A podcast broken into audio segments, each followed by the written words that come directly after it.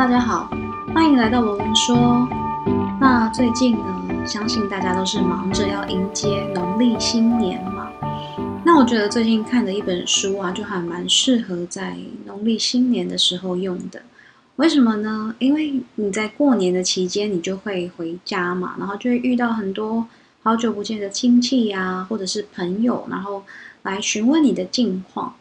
但是，当你被询问到一些状况，你不知道要怎么回答，或者是你比较觉得是你私领域的东西，你不太想要去回答，甚至会遇到一些长辈的追问的时候，那你可以用这个方式去反击。那这一本书呢，就叫做《把虽事变好事的神奇幽默术》。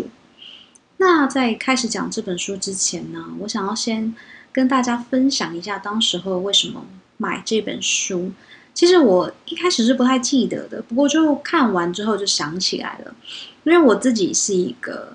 哦非常容易钻牛角尖的人，就是我是那种不开心的事情和烦躁的事情对我来说啊特别容易挥之不去，我就会一直想，一直想，一直想，就是即便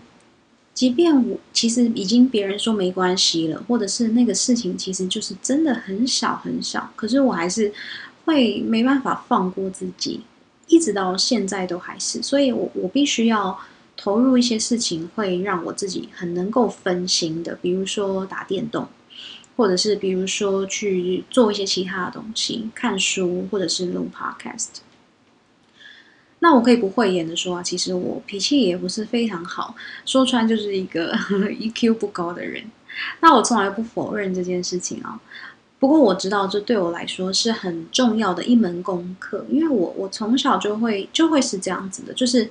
我不是说脾气很差这件事情，我是说对于不舒服的点很难忘怀，很难释怀这件事，即便我已经跟自己讲说啊没事啊没事，冷静，然后这个都很小的会过去的，可是我就是。会很难，一定要有一段的时间，然后有一定的休息，然后有一定程度的分心，我才能够忘记那件事。那其实我我自己的个性的话是很较真的，所以对有些事情来说很不好的，千万不要学哦。我甚至有一些在道理上面或原则上面的话，我我如果是。触触犯到了，就是说碰触到了这个界限的话，我我是会睚眦必报的。所以当时候我就想要多了解一下幽默这件事情啊，因为我希望可以在处在愤怒的临界点的时候，有方法是可以从我自己的情绪累积到一百 percent 的时候，然后可以退回到至少九十九 percent，即便只有一 percent 的空间，我觉得也会让我自己比较好受。那这一本书啊，开篇他就提到说，幽默是生活的一种缓冲机制。当我们对现状产生不满的时候呢，如果你能够换上幽默的思维，试图以善意的玩笑来去表达个人的意见的话，那如此一来，不仅能够以更具弹性而且优雅的方式来处理冲突，也能够降低人与人之间的摩擦系数。那里面呢，举了一个例子，还蛮有趣的。这个例子是这样子说的：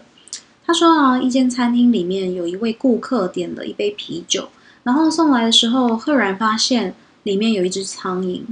那如果是英国人的话，他就会以绅士的态度去吩咐侍者说：“哦，请换一杯酒来。”那如果是法国人的话呢，他他就说他们会率性的把。直接把这个酒杯啊往地上一倒，就把酒直接洒在地上。那如果是西班牙人的话，他会一口也不喝，然后就留下钞票，不声不响的离开。那如果是日本人的话呢，会令侍者把餐厅经理叫来训斥一番，说：难道这就是你们的待客之道吗？你们的服务生是怎么训练的？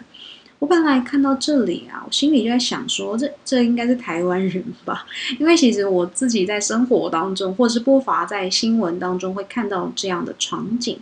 不过看下去之后才发现，后面讲他以后没有提到台湾人，讲的更贴切。他后面说，如果是阿拉伯人的话，他会把酒杯递给侍者，然后说这杯算我请你。如果是台湾人的话，他们会。照相存证，再把照片和餐厅资料公布在个人网站上面。那我其实是有发现，台湾人真的很会利用，就是 Google 商家的评论。一看到这里，真的很有很有感，因为我自己的工作的产业啊，算是服务类型，所以经常会见到客人发脾气就上。上网就去 Google 商家，然后留下用字难堪的评论啊，或者是有一些人数很多的公开社团，他们就会试图挑起公审，甚至发布就是以说我要发你们的副品，然后来来去要挟，去索取免费的服务。然后当然我们的现场的同仁就会呃拒绝嘛，就说哦可能真的没有办法，然后一直道歉，然后那些人还是会。揪住一些很小的事情，然后来说，哦，你不给我免费的使用券，我怎么能够确认说你们是不是真的有进步呢？然后一直熬，一直熬这样子。虽然不是很想承认，但真的写的蛮贴切的。我就马上想到这个我自己曾经遇过的这些客诉。那么最后他说呢，如果是美国人的话，他会向侍者说，以后请把啤酒和苍蝇分开放置，让喜欢苍蝇口味的客人采用自助式的方式加入啤酒里。你觉得怎么样？其实他其实，在前面他提到说，如果是法国人会率性直接把酒往地上一倒，我觉得还。就我就想到我之前看的一部那个美剧，就 Netflix 上面不是很热播嘛？那个艾米丽在巴黎。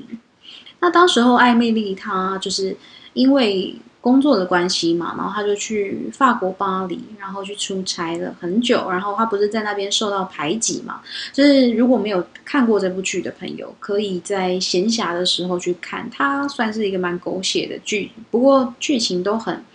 都就是非常的紧凑，你不会觉得很拖戏这样。不过很夸张啦，就就是有很多法国人就站出来说，我们才不是这样嘞。不过当时候啊，就是有他们办公室里面，反正就是大家都排挤艾米丽，因为艾米丽她带来的一些思想就比较新潮，然后再来是那一间行销公司他们的想法或是行销手法的确也比较守旧，然后大家也是混混日子啦，不是混吃等死，就是有一点，哦，为什么要突然？进行这么高压式的，然后这么脑力激要他们脑力激荡啊，等等等等，就很不适应新的工作环的环境跟方式，所以他们就非常讨厌艾米丽。然后呢，他们就用那个法文，然后来去骂艾米丽，就是好像是乡巴佬这样子。结果后来呢，艾米丽就是他，当然他有在上法文课嘛，然后他就知道了之后，他竟然隔天超级不客气，就直接送给那个骂他的一个男生。好像是 gay 吧，然后就直接送他一个蛋糕，然后蛋糕是那个男性生殖器，然后我觉得超屌的，就一个超大蛋糕这样子。所以其实每一个国家的人，就是都有自己的个性。关于去诠释幽默这件事情，那又更不一样了。那么在前一本书啊，《大脑的开窍手册》当中，我提到说，幽默本身是一种非常复杂的情感机制，它必须要带有惊讶的成分。怎么说呢？比如原本你感觉到危机的事件，但你后来发现并没有松一口气了，于是你就会让人感觉到幽默，有点像是捏一把冷汗的感觉。所以我觉得幽默本身的度量衡很难拿捏。我自己认为有正向的幽默，也有负面的幽默。我很喜欢就是作者他开篇引用的一句话，他是这样讲的。幽默和严肃互为厌食，因为不愿意接受善意的玩笑，其中必有一处；而经不住审惰的玩笑，也一定不是智慧。我觉得的确是这样子的。然后，但是在这一本书当中，他举了非常非常多，就是世界名人啊，还有伟人他们的一些为人处事，或者是在生活当中，如果遇到一些攻击，遇到一些。呃，批评他们是怎么用比较幽默的方式回应？那我跟大家分享两个我还蛮喜欢的。第一个就是印度首位诺贝尔文学奖得主泰戈尔，他接到一位女性的，就是女性读者的来信说：“啊，泰戈尔，您是我敬慕的作家，为了表示对您的敬仰，我打算用您的名字来替我心爱的小哈巴狗命名。”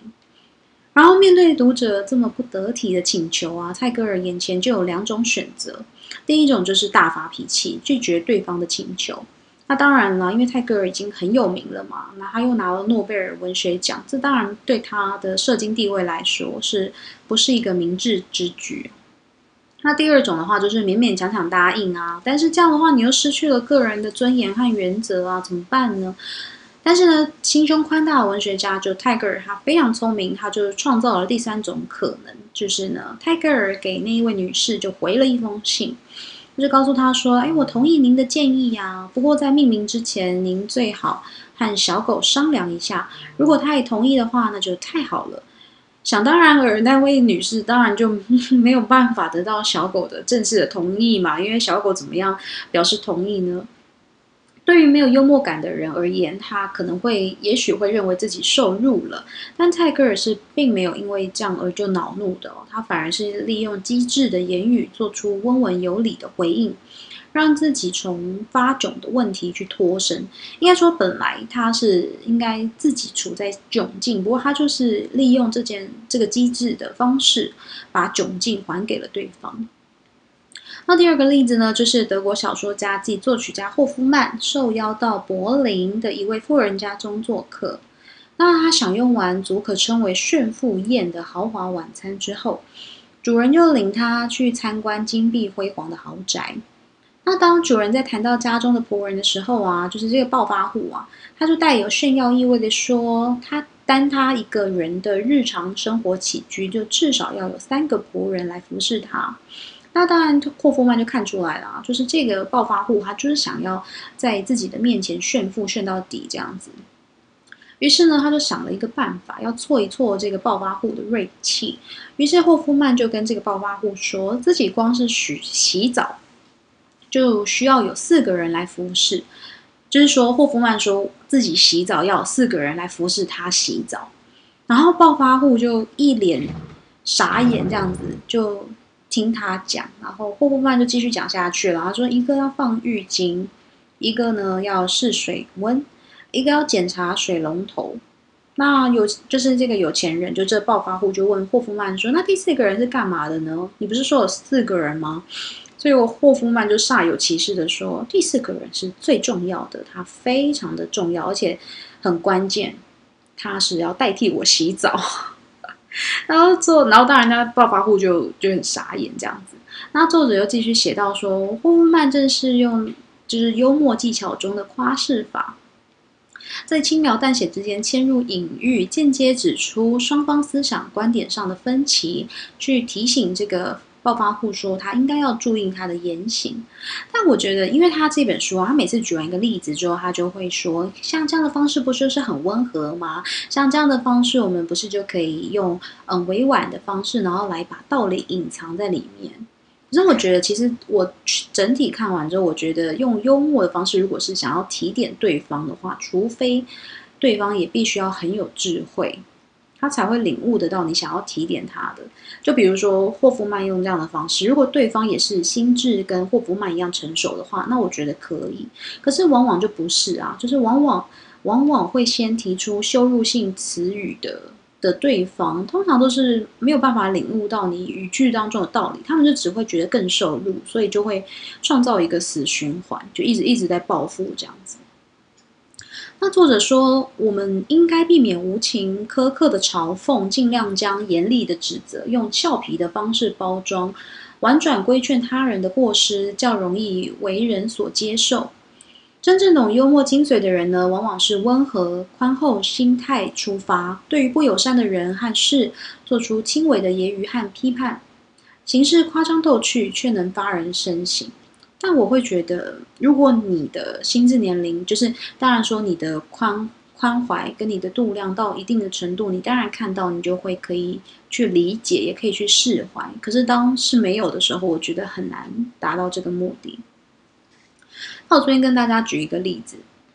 在我自己现在身处的职场当中呢，有一位意见很多的大主管。那这位主管呢，不得不说我，他真的是 EQ 非常高。虽然他的做事方式我并没有完全认同，可是我真的，因为我应该也工在现在的工工作岗位，就认识这个主管了，应该也是一年，快要一年了。我完全从来没有看过他在任何的场合失态过，从来没有。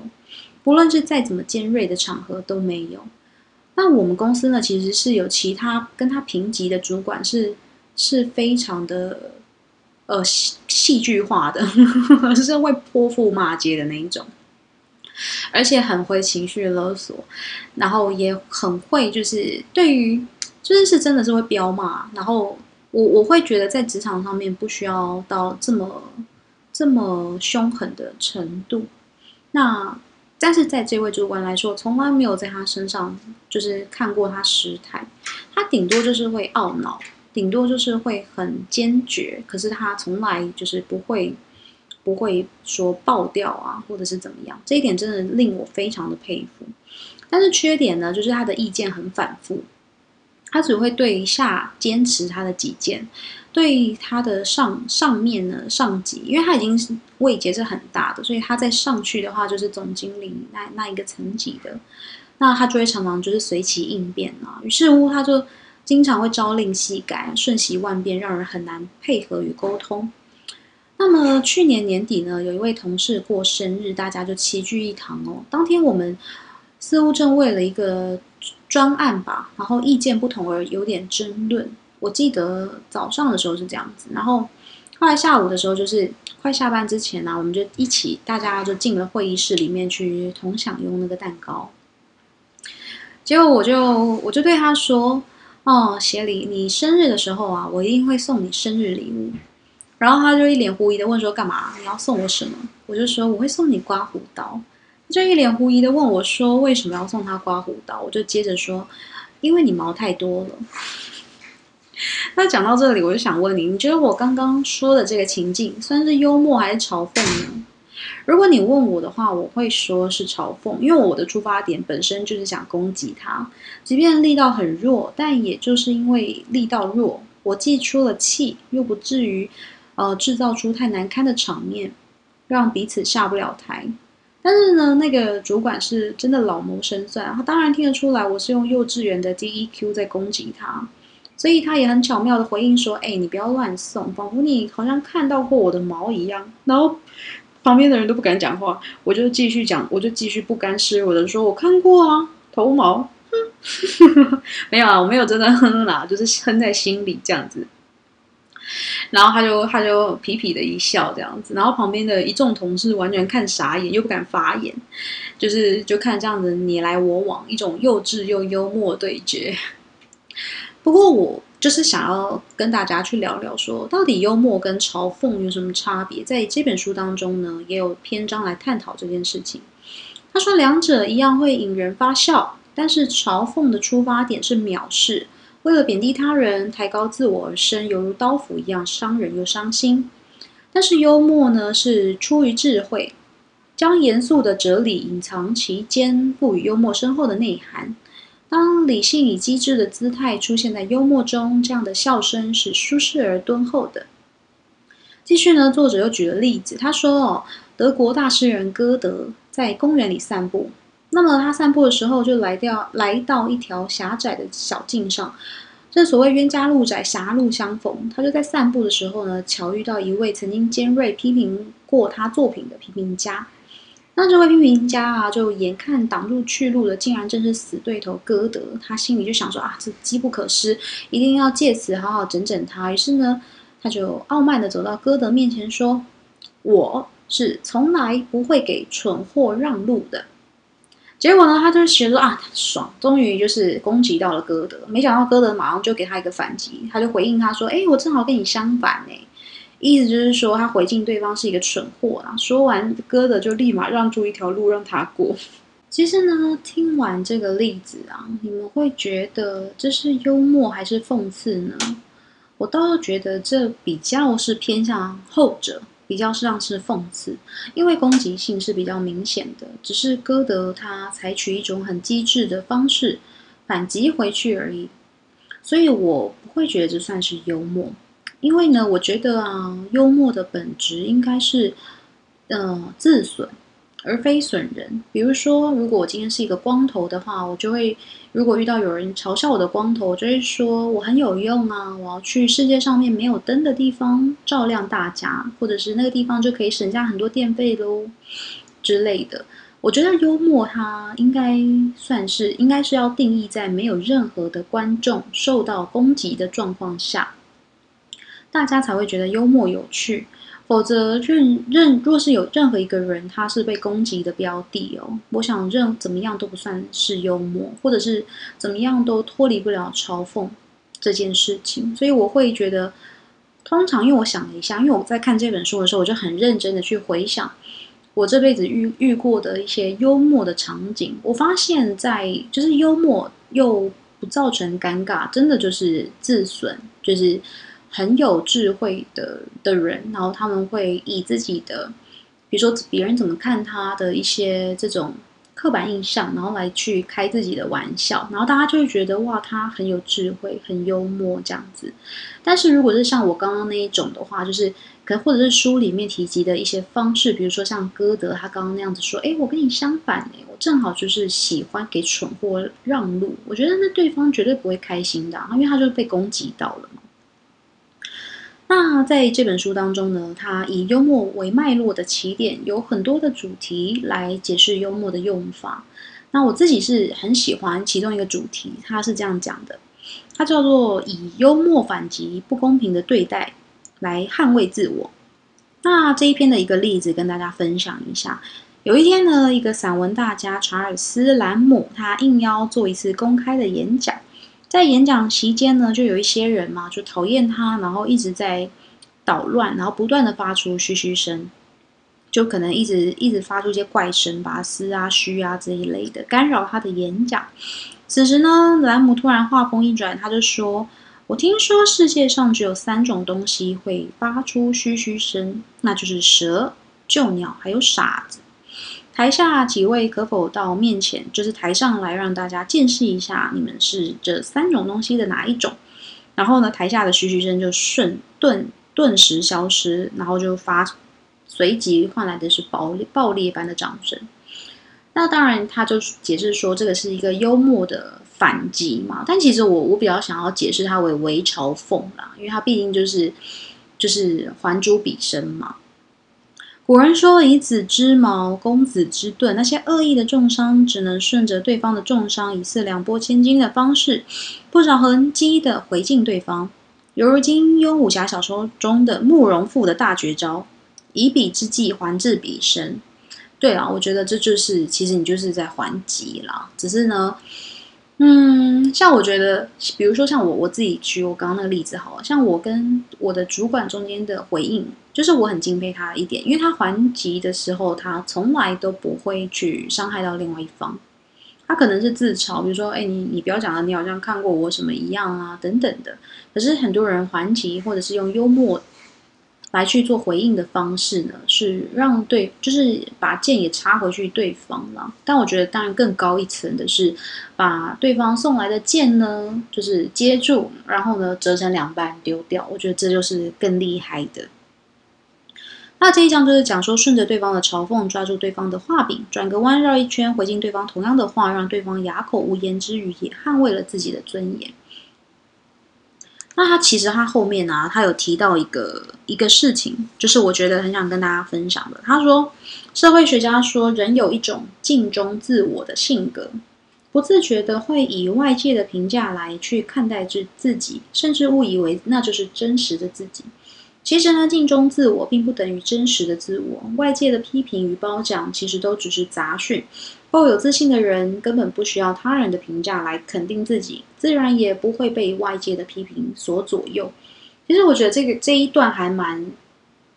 怎么讲，就是他虽然是在讲关于自信、镜中自我啊，这就是或者是你会不会因为别人说什么你就跟着起舞，或者觉得哎，我是不是真的是那样子？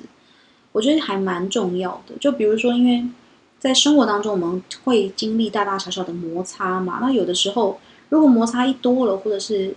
三人成虎，众口铄金啊，当很多人那样子讲的时候，你是不是就觉得说啊，我是不是真的就是那样的人，或者是对自己产生了怀疑，或者甚至自己真的是那么低劣的吗？真的是那么嗯，没有意义的吗？没有用的吗？但我觉得，其实反而这时候就特别需要把幽默拿出来，告诉自己，悠自己一默，说，如果我这件事情是你真的很想做的，那你何必就又没有伤害到别人，何必管别人怎么想？我觉得坚定还是很重要的啦。那我整理出一个点，就是我发现在我生命当中，那些特别会使用幽默，而且是使用的很高段的，就像我刚刚跟大家分享的，就是。你回敬对方，这是普通的幽默；可是很高段的，就是你把对方哦投过来的攻击武器接住，然后并且还回损丢在地上，可是你也没有再丢回去。那回想，这样子在我生命当中的人，其实也有，然后有蛮多都是长辈，就是比如说在艺术界、音乐界认识的人，他们有几个特点。第一个特点就是他们很会自嘲，那第二个特点呢，就是他们都非常的有自信。而且第三个特点就是他们的道德观、价值观都是非常的正确的，而且是他们非常的清楚，他们在就是对于这个世界的这个人性啊、人事物的度量衡，不会有这种犹疑的余地。所以他们，我在想说，是不是就因为他们的这些规则，或者说这些对于世界的认知啊、正义啊，就是正与反，特别的清楚，也经历过特别的多，所以。特别就是能够缓和吧，就是对于这样子的这种话里藏刀啊，或者说一些危机的方式，就特别容易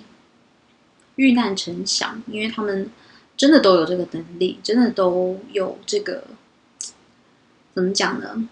化危机为转机的能力吧。所以我觉得幽默。与其说它是一个让虽事变好事的神奇方法，我觉得倒不如它是一种很值得去追求的一种高段的修行。因为如果你要达到就是让人人都觉得很舒服的幽默的话，你要放下很多东西，你可能要放下你的无谓的自尊，你要放下你的钻牛角尖，你要放下你的坏脾气，然后你要学会就事论事，然后你对这个世界的看法。要很细微，你要懂得你身边啊，你周遭人事物发生了怎么样的事情，以至于你能够选择一种非常让大家都能够接受的方式来忧大家一目。那么今天的节目就到这里啦。如果你有什么想要听的话呢，都可以到罗伦说的 IG 来跟我做一个互动。那祝大家新年快乐，拜拜。